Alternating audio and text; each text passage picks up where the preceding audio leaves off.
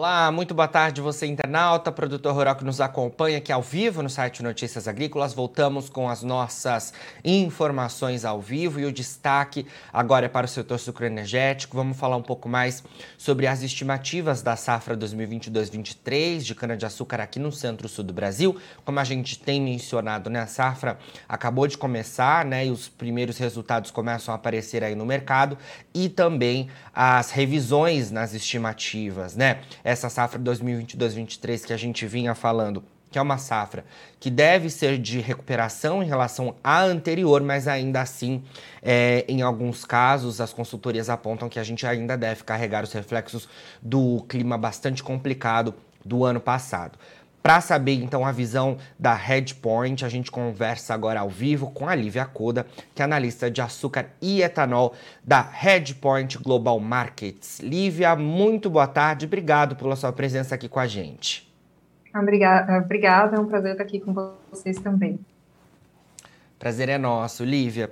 Bom, é, queria que você começasse falando pra gente, né, é, as estimativas de vocês da Headpoint, né, como eu mencionei, né, é, a safra começou oficialmente em abril deste ano de 2022, né? A safra do Centro-Sul do Brasil. É, e agora, né, a gente já está aí é, finalizando a segunda quinzena de maio e me parece que os resultados né, de andamento da safra começam a ficar mais claros neste momento. Queria saber é, de você, Lívia, a Redpoint fez alguma revisão nas estimativas para a nova temporada? Sim, nós fizemos. Bom, é, a princípio a gente não alterou o nosso total de cana, mas a gente reconhece que existe um risco latente que o Laninha ainda está ativo, né? Então a gente até teve um gostinho aí do que o Laninha pode trazer, né? Porque está por vir com essa semana que foi um pouco mais fria e que teve um reboliço no mercado, né? Os preços se adiantaram um pouco antes da gente ter qualquer confirmação de efeito, mas a gente reconhece que junho, julho, o, o efeito laninha, né, o, o, o, evento climático laninha, ele ainda está ativo, então ele pode trazer, sim, geadas mais para frente. Né? Então, reconhecendo isso, a gente continua com o nosso número de cana, reconhecendo que pode ter uma, um viés de baixa para ele. Tá? Então, hoje a gente está com 551 milhões de toneladas ainda de cana, porque ainda não se consolidou nenhum efeito de fato, né? a gente ainda não teve nenhuma quebra. E quanto a principal questão dessa safra até o momento, né, a gente fala do mix de açúcar, o mix de açúcar continua bastante incerto, né? Cada casa tem um número bastante diferente. O nosso hoje é de 41,8%. E isso por quê? Né? Porque a gente assume que com um clima favorável, né, a nossa safra não tendo geada, não tendo queimadas, e daqui para frente indo razoavelmente bem, considerando que o clima não foi favorável até então, né, considerando que fevereiro, março, no, no ano passado a gente teve uma, uma, safra bastante penalizada, a gente teve um desenvolvimento da cana penalizado, é, a qualidade do produto, junto com uma recuperação da demanda por combustíveis, que já vem sendo confirmada nesses últimos meses pelo resultado da ANP, pelas saídas de etanol doméstico né, para o mercado doméstico da Única, a gente tem em mente que vai ter uma maior demanda pelo biocombustível e que isso vai impactar o nosso mix para não ser tão açucareira a safra. Então, a gente está com 41,8%. Isso resulta para a gente em um total de açúcar de 30,5 milhões de toneladas e, em termos de hidratado, 17,7 milhões de metros cúbicos, e anidro 8,6. Tá? É, então, a gente vê que esses números, eles podem sim mudar, e até a gente vai conversar um pouco sobre isso mais para frente, né? Mas eles podem mudar a depender de clima, principalmente aqui no centro-sul brasileiro. Sim, com certeza. Lívia, você mencionou, né? Essa questão de, de das revisões, né? Eu já vou aproveitar para te perguntar, porque você levantou aí essa questão do Laninha, né? Que, como a gente sabe, né? Uhum para a agricultura, não só aqui do Brasil, mas do mundo todo, é um fenômeno climático que de fato é, chama bastante a atenção dos produtores sempre, né? E aproveito para te perguntar então: há possibilidade de novas revisões nas estimativas de vocês? A gente está com a safra só começando, mas principalmente levando em conta essa questão climática mesmo? Sim, sim. Sempre há espaço, né? Porque a cana é um organismo vivo. Então, qualquer coisa que altere o momento, né, altere o clima, altere a terra, altere tudo que ela precisa para se desenvolver, acaba impactando na qualidade da matéria-prima, né? Então acaba impactando nos nossos números. Quando a gente pensa nesse ano e pensando e considerando, né, que o laninha ainda está ativo, a gente pode ter sim um inverno mais seco e chances grandes de geada. Né? Então, quando a gente pensa que ele está ativo, é que ele está se consolidando, né? o evento está se consolidando. Então, o que, que acontece? Hoje, a nossa estimativa, a gente está bastante otimista com relação à demanda de combustível. A gente está considerando 5% de crescimento no ciclo Otto é, em equivalente energético. Tá? Então, quando a gente pensa 70% do etanol, equivalente com a gasolina formando o ciclo alto, demanda por energia. Né? Então, a gente tem 5% de crescimento. Então, quando você pensa nesse 5%, o mix para gerar um equilíbrio né, entre um equilíbrio no nosso estoque de etanol e um equilíbrio no nosso estoque de açúcar, a gente vai para 41,8. Agora, caso venha acontecer geadas, que aí né, seria um evento climático adverso, que não está sendo considerado hoje nos nossos números, a gente teria que rever isso. Por quê? Porque uma quebra da produção novamente, então pensa assim, ano passado a gente estava nesse momento do ano com 570 milhões de toneladas é, na expectativa para 21, 22, certo? Veio as geadas, vieram as queimadas, a gente consolidou em 523, isso significa uma quebra de 47 milhões de toneladas. Esse ano nós estamos com um número mais baixo, porque não se recuperou 100%, né? a gente não espera uma recuperação de 100%, a gente não está chegando em números de 590, 605 que a gente já viu no passado, a gente está chegando em 551. Se acontece novamente, a quantidade de matéria-prima disponível para o Brasil exportar e para estar no mercado, né, sendo transacionado de açúcar no mercado internacional, é muito menor.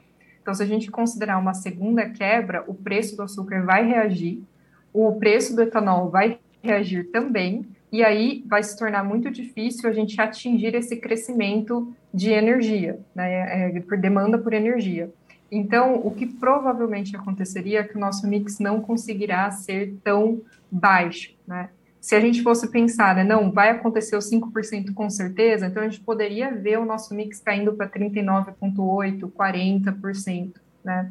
Agora, não, o, o, preço vai reagir, que é o mais provável, né, com uma quebra climática que o preço reaja, então a gente não conseguiria chegar num mix tão baixo assim, a gente deveria voltar a fazer um pouco mais de uh, um, mix um pouco maior, mas tendo assim uma penalidade na quantidade disponível de açúcar e etanol por parte do Brasil. Então, sim, os eventos climáticos eles afetam diretamente a quantidade de matéria-prima, a qualidade da matéria-prima e o quanto a gente consegue produzir no centro-sul brasileiro e, portanto, o quanto tem disponível no mundo.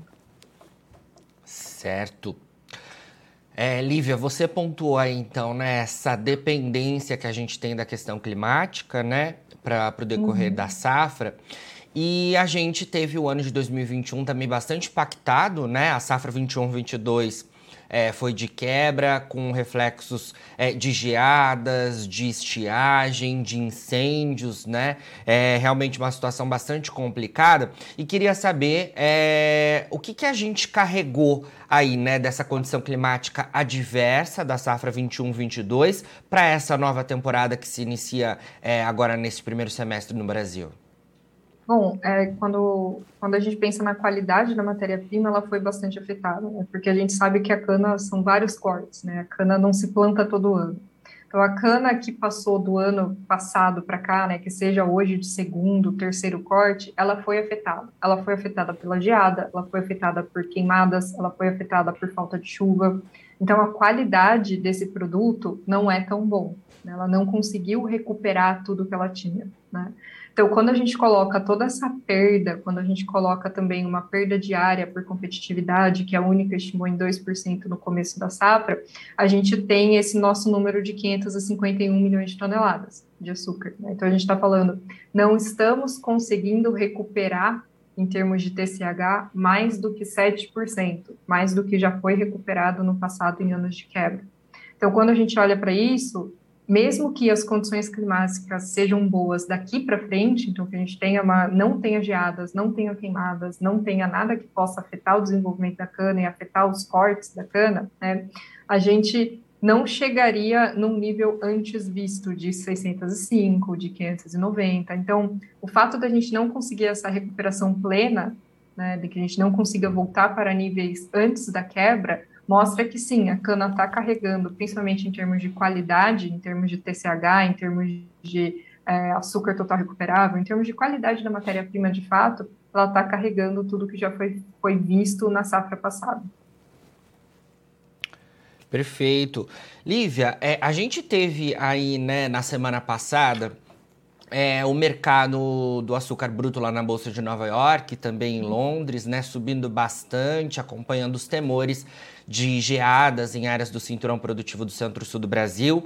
É uma questão que está muito recente né, na memória dos produtores, porque a gente, como é, eu falei, né, teve no ano passado é, geadas acontecendo, né? Geadas, inclusive, que chegaram até áreas centrais do país, o que é, poucas vezes aconteceu, né? E o mercado, claro, sempre se antecipa né, a essa, essas possibilidades e depois até é, fez algumas correções, né?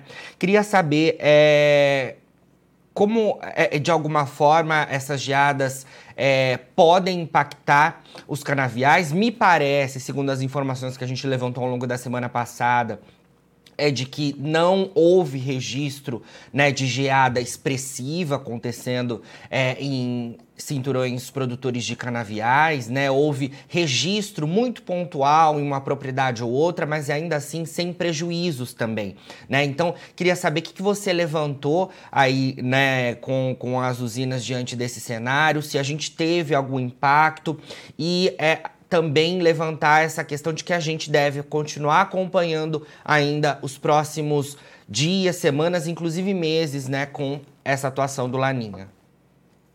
Sim, é, então vamos lá. Desta semana, de fato, não houve um grande impacto. Né? A gente, igual você falou, foram só alguns relatos pontuais que, de fato, não afetou a produtividade, né? não afetou a cana e não vai afetar nessa essa última semana, não vai ser relevante para já falarmos uma quebra de safra né? Não. É, na verdade, foi bem pouco, né? A gente não teve um efeito relevante para a produtividade.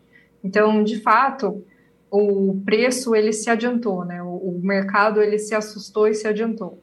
Só que o mercado, apesar de tudo, ele tem se sustentado acima de 19 cents, mesmo depois de perceber que os efeitos não eram tão grandes. Então a gente já teve uma certa confirmação de que os efeitos não eram grandes na quinta, no final, na quarta-feira, final da quarta-feira, quinta-feira passada, nós já sabíamos que o efeito não tinha sido tão relevante e ainda assim o mercado de açúcar tem se sustentado acima de 19 centos, né? Em partes porque essa, essa, esse momento, né, maio, geadas, discutir-se isso em maio é discutir-se um efeito de forma precoce, né? Normalmente não, se, não acontecem geadas em maio, não é uma coisa normal, né? A gente ter essa discussão nesse momento do ano. Então isso levou, de certa forma, a, a, uma questão bastante válida, né? Ao mercado querer antecipar a probabilidade desse efeito do Laninha vir a, a acontecer de novo, né? A trazer geadas, a trazer queimadas e a poder levar o Brasil para uma nova quebra. Então, o mercado que estava se falando em conforto por causa de toda a produção que a gente tem chegando no mercado internacional da Índia, né? A Índia tem produzido, tem exportado muito, a Tailândia tem mostrado que está voltando, que está também conseguindo e vai conseguir exportar esse ano, né? Então a gente tinha um certo conforto, mas quanto mais o mercado fica incerto pela produção do Centro-Sul brasileiro, mais a gente tem um suporte, principalmente nesse período do ano, né? Período que o Brasil se torna o principal responsável por suprir açúcar no mercado internacional. Então, a gente entra na entre-safra do, do, hemisfério norte agora, com Índia, Tailândia finalizando, né, Centro, América Central finalizando a sua moagem, né, e a gente entra num período em que o Brasil é o principal. Então, a incerteza ajuda a gente a sustentar esses preços. Se vocês olham até fazem um gráfico sazonal do valor né, da do, do, primeira tela de contrato do açúcar bruto, você consegue ver que é muito natural entre os meses de maio e é, de março e maio os preços do açúcar tendem a cair, né? Por quê? Porque a gente começa a ter uma certeza da produção do Brasil, a gente começa a ter uma certeza de que o, do quanto está vindo, que o Brasil vai produzir um monte. E esse ano a gente não teve essa certeza. Então, quando você olha esse gráfico sazonal, fica claro que o preço do açúcar ele se sustentou, ele não teve essa tendência de queda, o que para a gente está construindo um momento altista, né? O mercado ele está segurando, ele está ficando acima dos 19, está ficando acima dos 18,50. Por quê? Porque ele tá em, não tem certeza quanto a quanto o Brasil de fato vai conseguir pôr no mercado internacional, seja por qualidade, seja por novos eventos climáticos. Certo. Lívia, é, queria saber é, informações também né, em relação ao andamento da safra, se de fato a gente tem os trabalhos evoluindo mais fortemente né, nessa segunda quinzena de maio. É, a gente teve um início de temporada um pouquinho mais lento do que o, outros anos, né, segundo eu ouvi com, com algumas fontes. É, queria saber se de fato a gente teve esse início mais lento e o que, que você tem ouvido aí em relação a esse, essas últimas semanas de, de trabalhos aí nas usinas do centro-sul do país. Sim, de fato a gente teve um, um start, né, um começo da, da, da, safra bastante atrasado, né, em comparação com outros anos. A primeira quinzena de abril foi um dos menores volumes moídos na história. Né, a gente teve de fato essa esse posicionamento, as usinas tentaram dar mais tempo para a cana se desenvolver, para tentar né, dar, dar mais tempo dela criar produto produto da qualidade da cana ser melhor para moagem, né? E de fato você teve esse atraso. Abril foi um mês que a gente não não moeu tanto. As usinas têm relatado também uma dificuldade de se trabalhar com essa cana pela qualidade ser ruim, não conseguir enquadrar em tipos de açúcar, né, característicos para a gente para elas conseguirem fazer esse trading, conseguirem vender. Então, existe uma baixa qualidade que acaba também levando as usinas a focarem na produção de etanol nesse começo. Então, de fato, os relatórios da Única eles confirmaram isso. A gente teve um, um início atrasado e um início voltado à produção de etanol. Então, essas primeiras duas quinzenas que nós já temos relatório, né, que já tem o valor oficial, vieram mais alcooleiras, né? O ritmo está lento quando você compara com o ano anterior. Né? A gente ainda espera que, que esteja um pouco lento na primeira quinzena de maio, mas sim, as usinas elas vão começar a produzir de uma, um ritmo melhor a partir desse mês. Né?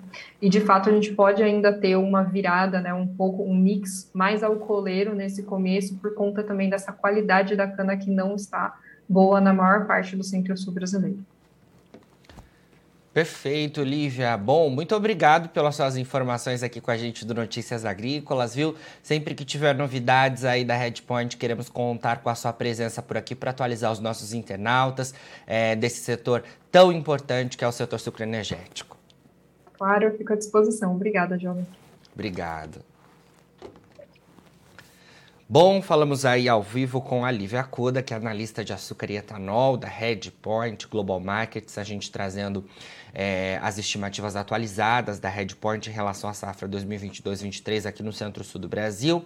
Segundo a visão da Redpoint, é, a gente deve é, ainda ter uma moagem de cana-de-açúcar sem mudanças né, na visão deles em relação à última estimativa. Ainda assim, eles atualizaram é, o mix açucareiro da nova temporada, passando de 42,8% para 41,8%.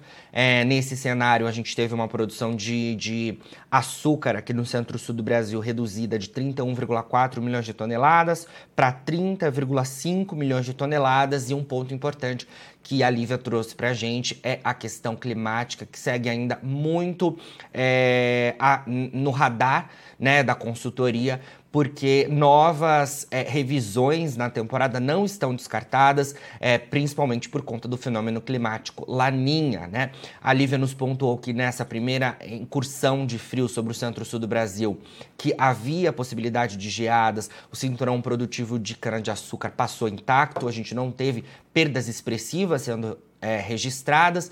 Ainda assim, o cenário é de bastante atenção, porque é, com essa condição de fenômeno climático laninha, pode ser sim que a gente tenha novas incursões de frio e novas possibilidades de geadas, e é claro, e isso podendo de alguma forma impactar os canaviais que estão aí em desenvolvimento, com a colheita também em andamento em alguns é, canaviais. A Lívia atualizou a gente também em relação ao andamento da safra, que agora passa a ser é, mais expressivo em relação ao início lá em abril, que a gente tinha um cenário um pouquinho mais lento do que em outros anos.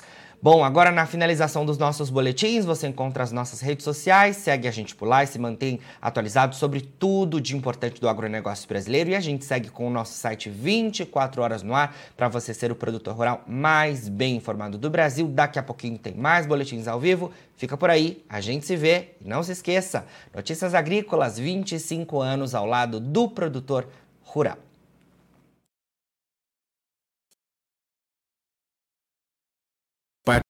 Participe das nossas mídias sociais no Facebook Notícias Agrícolas e em nosso Twitter @noteagri. E para assistir todos os vídeos, se inscreva no YouTube, na Twitch, no Notícias Agrícolas Oficial.